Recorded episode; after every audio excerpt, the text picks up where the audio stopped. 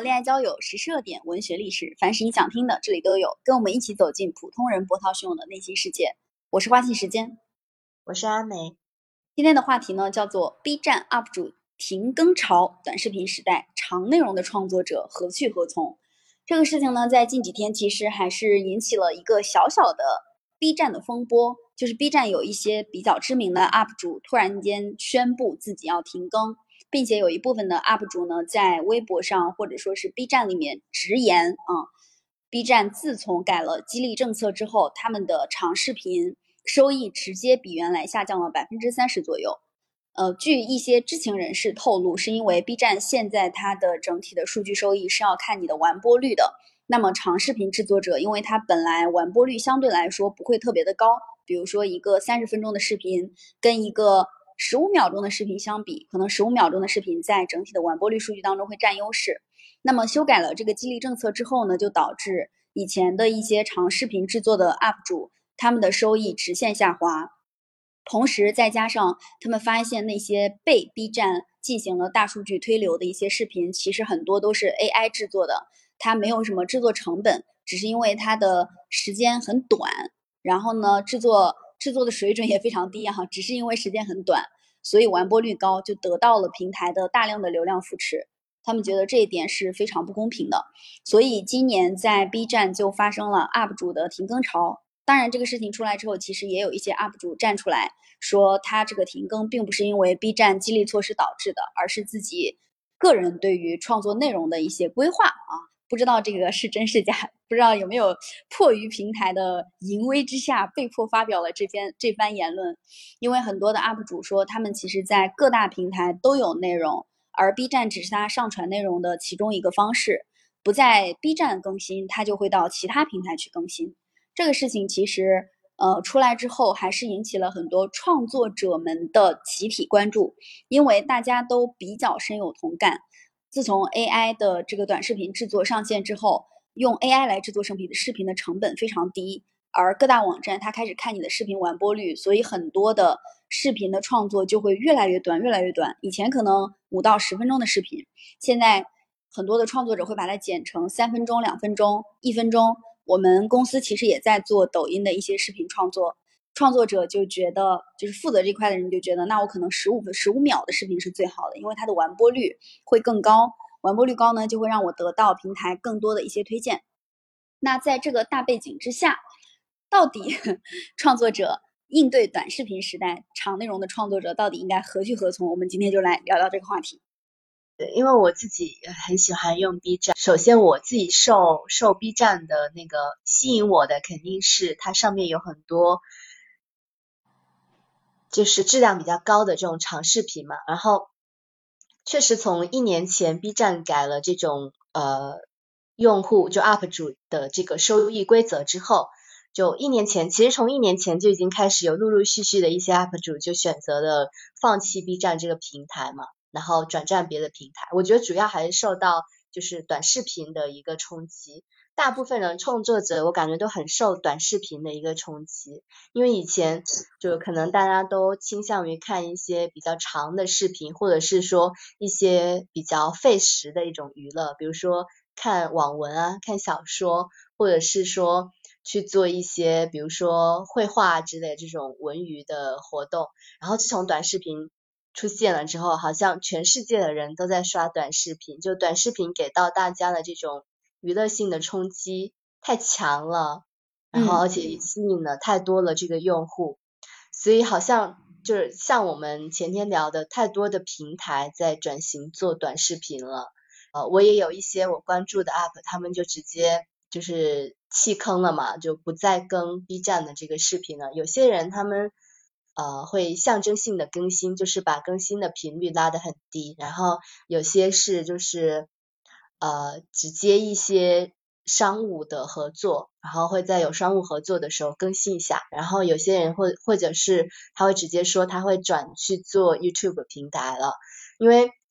就像前几天就是有一个热搜是关于李子柒的，李子柒他在一年前断更之后停更之后呢，他的 YouTube 平台还有每个月还有比较高的一个广告收入，有达到。我看到有的稿子写五十万，有的写七十八万，所以可能 YouTube 这些平台，它对于创作者来说是比较友好的，就是它的一些广告收入还挺高的。嗯，刚才刚好你也提到了文娱创作，呃，因为之前我做过小说相关的一些项目，就是文娱创作里面文字的创作里面，最早期的时候其实也是拼谁更的内容长，更的内容多，因为你单个小说越长，你赚的钱就越多，读者的打赏越多嘛。差不多一些比较不错的小说都是要写长的，写到两百万字以上。有的小说它可能会一直更新，一直更新，更到五百万字，甚至是更多。而现在就不一样了，现在好像读者的习惯确实是，呃，偏短的。很多的长视频、长小说创作者，他们也从长篇大论的小说转向了去写短剧。现在特别特别火的短剧，包括很多以前拍摄长电视剧内容的，现在也开始投资很多的短剧的创作，呃，去加盟很多的公司，加盟很多的企业。然后大家一起集资来去做一些网络视频短剧。呃，我想到了这个，是我感觉这个短篇小说有点被知乎带起来了。就是知乎不是有一段时间很集中的去发展他的小说吗？然后呃，知乎上的小说就全几乎全部都是短篇小说，就是一个回答，然后呃可能就把这个故事给讲完了，然后可能就。呃，五万字以内吧，我感觉。然后一很多人就是现在很多的以前的推文，很多是推这个呃小说，专门做小说的一些平台，比如说晋江啊、海棠啊、番茄啊之类的。然后现在有些推文推文开始冒出，就是知乎平台的这些小说，而且他这小说不仅短，而且就是风格会偏向就是比较有趣的吧，因为小短篇那样子哈。对对，爽文是的，然后很多的小短篇，很快，你快速的阅读就可以把一个故事给看完，就跟以前我看小说的感觉会差异比较大。现在，所以写长篇的人好像越来越少了。嗯，这个跟用户的消费习惯有关系，也跟平台把用户的消费习惯培养到这种程度上有很大的关系。除了我们刚才说的 B 站、知乎，还有小说的一些平台，其实，呃，据我了解，喜马拉雅也有同样的问题，就是如果你作为一个长播客音频的创作者，那你可能就没有短音频，比如说五分钟、十分钟，甚至五分钟以下这样子的音频，它的完播率更高，它的播放量和订阅量更高。那在这样的大背景之下，创作者他就是一些优质内容的长。内容的创作者，他其实是会遇到一些困境的，比如说 UP 主们，他们用集体停更的方式来表达自己对平台的不满。嗯，那除了 这种表面上的这个集体停更、自毁，有点自毁前程的意思，但也并不完全自毁前程啊，因为人家可能在其他平台转而投向了其他平台。那有什么样的一些方式能够去帮助创作者真正的在短视频时代下活下来？嗯，我刚好之前看一个关于原创作者的内容的一个讨论，然后他说这两年任何主打高质量长内容的平台都有点找不到魂，就是找不到自己发展的路径了嘛。然后如果想做内容生产者，而且是要做高质量的长内容的一个内容生产，那可能要去找。合适的一个平台，就是可以把内容直接卖给消费者的一个平台，或者是把内容卖给这种甲方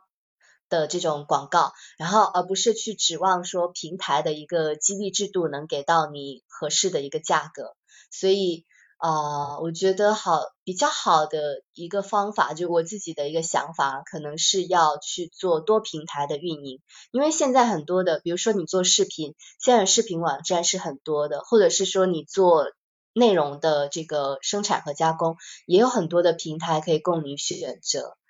就像你做视频的话，啊，我觉得一个比较成功的例子吧，就是李子柒，因为李子柒的话，我一开始他在。在他有更新的时间段，我特别的喜欢他的这种风格嘛。然后我一开始是在微博追更，然后后来我发展到说抖音也也关注了他，然后后来我不看抖音了之后转战 B 站，我还是有关注他。然后我也看了一下他的一个个人数据嘛，就他各个平台都有运营，比如说微博、B 站、快手、抖音、YouTube，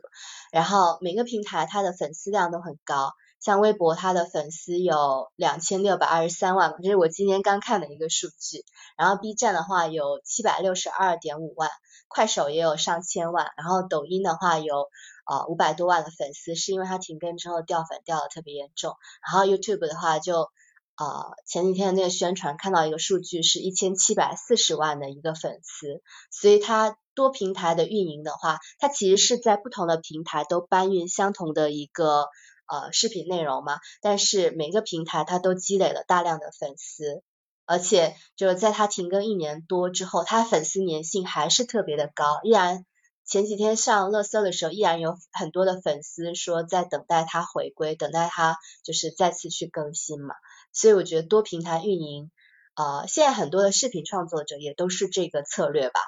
然后可能你在某一个平台会运营得特别的好，你就把把这个平台当成一个主攻的方向。但是呢，就是别的平台也可以成为你的一个备选嘛。是的，呃，除了视频的一些创作平台，因为阿梅刚才说的是视频创作平台，也有很多的创作者他会把他的内容分发成不同的形式，比如说在抖音上。呃，对应的号主，他可能在微微信的公众号上也有对应的一些公众号的内容，而公众号的内容呢，其实就是来源于他视频当中的内容的文字版本。同时呢，他也会在喜马拉雅这样的音频平台上再开一个他个人的专辑，呃，包括很多的其他视频网站上同步去播他视频对应的一些内容。这样等于这个人他就在文字、声音还有视频三个领域内都有自己非常好的一些内容。从而在多个平台上积累粉丝。当用户比较喜欢听声音的时候，可以在声音平台上找到他；喜欢看视频的时候，可以在视频平台上找到他。其实这种也是多平多平台运营的比较好的案例。然后我也可以举一些案例，比如说最近入驻喜马的，呃，一个医学的，相当于医学的账号仙鹤大叔，他其实在抖音上有一千九百万的粉丝。那么他最近把他的内容转播到喜马拉雅的内容上。用声音的方式来展示，也在慢慢的去累积自己的粉丝。然后包括呃有一些账号，个人 IP 打造的比较好的，像秋叶大叔，他们其实是在公众号、视频还有声音领域都有自己对应的一些账号。不过他的主要的粉丝是集中在公众号里面的，因为他最早期其实是做公众号的。这种多平台运营可以让自己能够有更大的底气。当平台发生一定的机制调整和变化的时候，自己有底气去应对。但我想，应该也有很多人会问我，哪有那么多精力去搞这么多 平台的运营？能把一个平台的规则玩转就非常不错了。呃，这个的话，我其实觉得说，就是因为时代一直在发展嘛，然后特别是技术，就是当 AI 技术出现了之后。它可以帮助我们做一些就是这种事情，比如说啊，音频转为文字嘛，就是我们在适当的时机应该把技术适应起来，对吧？特别是这两天听到一句话，他说，呃，当这个技术不断的变更，特别是最近的一段时间，大家受 AI 的一个冲击还挺大的，然后这个时候我们需要的就是要跟得上技术的一个发展，而不是去抵触，对吧？我们需要的已经。不仅仅是进步了，我们需要的是进化，就是要能跟得上时代的变化，然后而且让技术为我们所用嘛。然后而且我觉得还有另外一种方式，就是团队化的运营。对，现在很多的呃账号背后其实都是各种 MCN 机构啊，或者是呃在团队团队上去做这个团队作战。呃，不再是就是一个人去单打独斗了。现在这个环境，呃，内容的运营团队其实都比较成熟，真的可以找到，比如说一些运营机构啊，或者是某些公司来替自己多做这种多平台的运作。对你说的特别好，刚好云中龙音也提到，现在的账号运营其实它已经不是单打独斗的了。如果你签了 MCN 的相关机构，其实有的机构它是会帮你去做。账号的一些相关的运营，包括推荐，包括流量的扶持，还有一些比较基础的运营相关的一些基础性的动工作，他可能会帮你做掉。这也是现在很多很多的大主播其实旗下他都是在某个 MCN 机构的旗下的。嗯，单打独斗比较难出成绩，如果是大家一起合伙作战，更容易把自己的账号做得非常的好。那除了多平台，嗯，除了多平台运营之外，其实我觉得还有一个非常好的方案是走私域运营的道路。当然，有的平台它会限流，比如说抖音、小红书，它可能都会限制你去把用户引导到你的私域，但仍然是有一些方式方法可以去这么做的。嗯，具体的方式方法，我觉得我们还可以再回来再开一个单场啊，专门讲一讲。呃，因为我做这块的工作嘛，就是很多的主播、很多的 IP，他能够把自己的粉丝激活，都是因为他做了私域，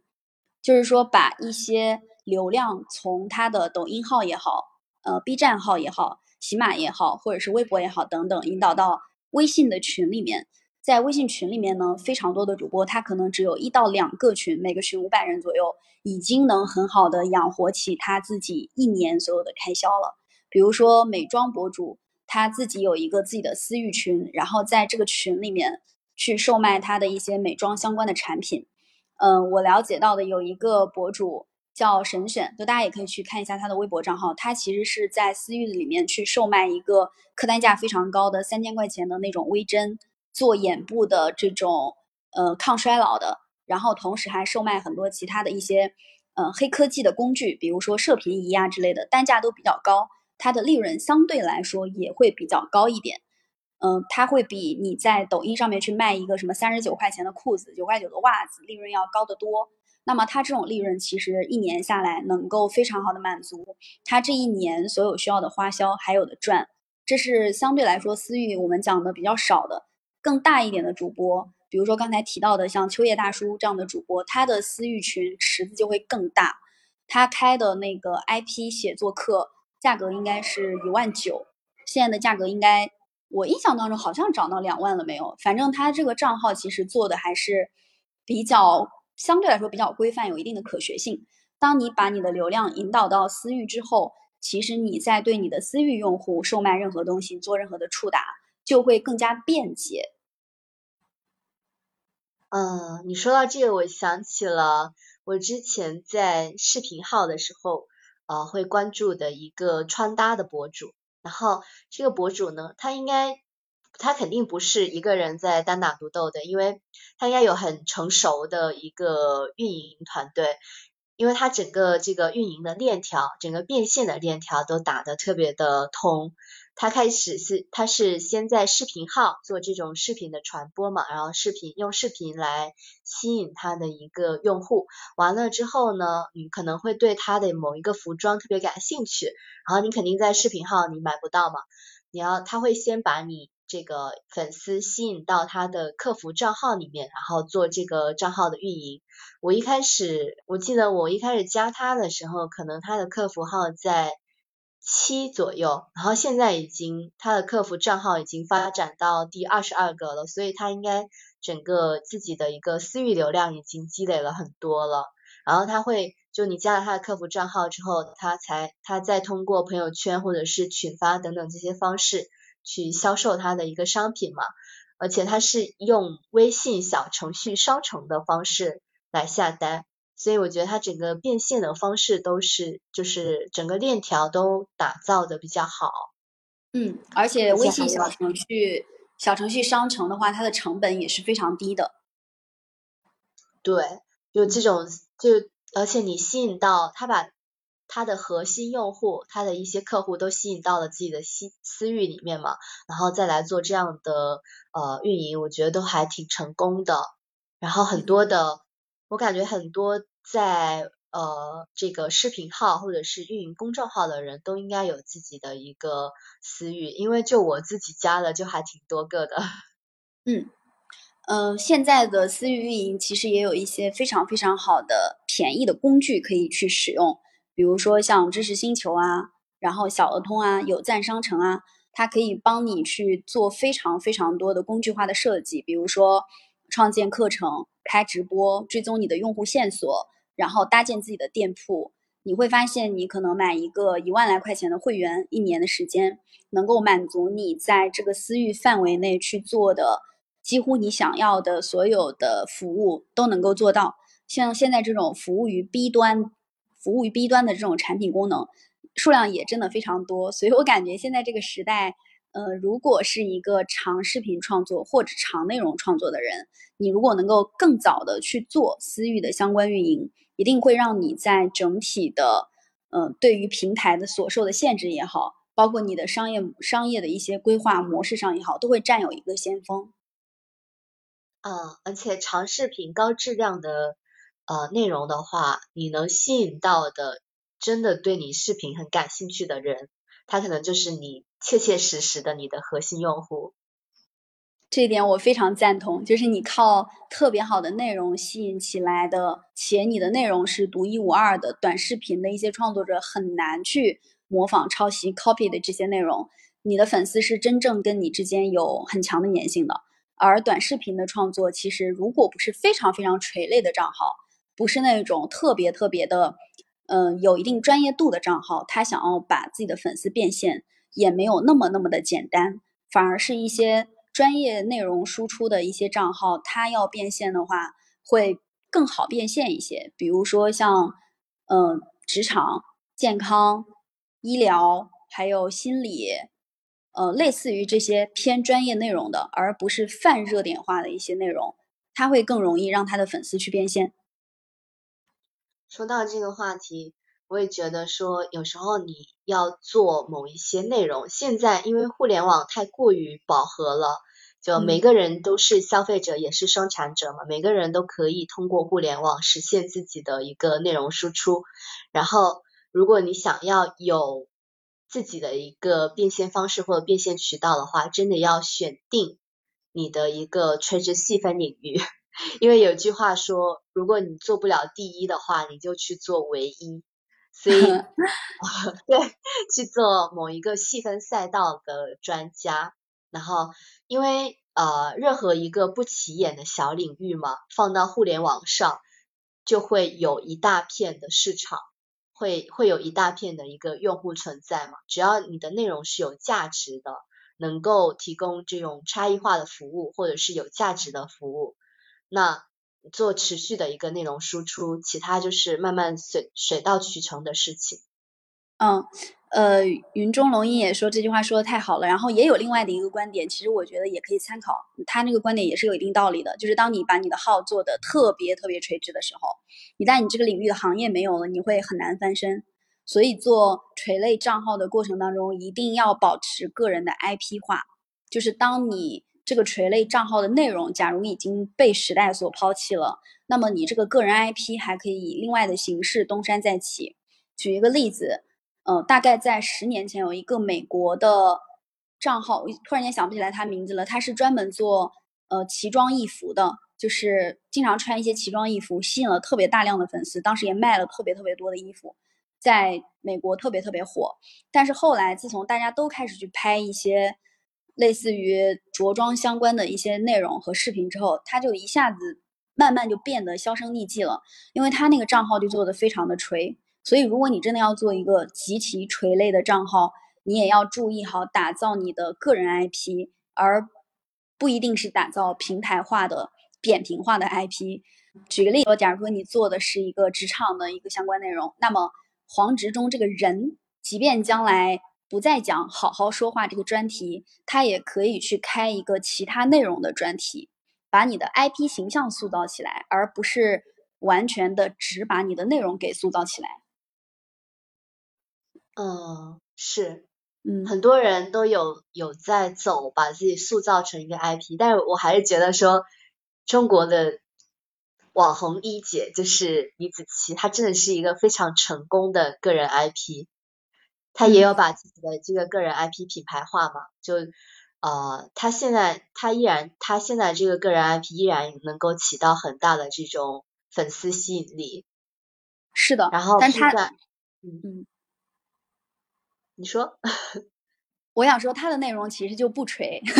他的内容其实是，呃，偏田园风的，然后并没有说自己，比如说今天种豆就只种豆，它内容其实并不是非常的垂，它是在一个大的范围里面去拍属于这个风格的视频，它的形象立起来了，它不管拍什么都可以拍，就大家都拍的内容好的话，大家都会喜欢的。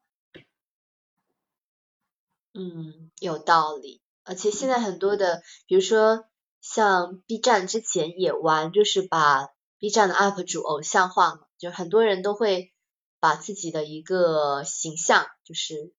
自己的一个人设吧竖起来。比如说像美食区的 UP 主，经常有玩那种翻车的梗，就是啊美食翻车啊各种的，然后玩的多了反而其实也挺无聊的，但是就是大家都会通过这种方式。把自己的一个 IP 先立起来嘛，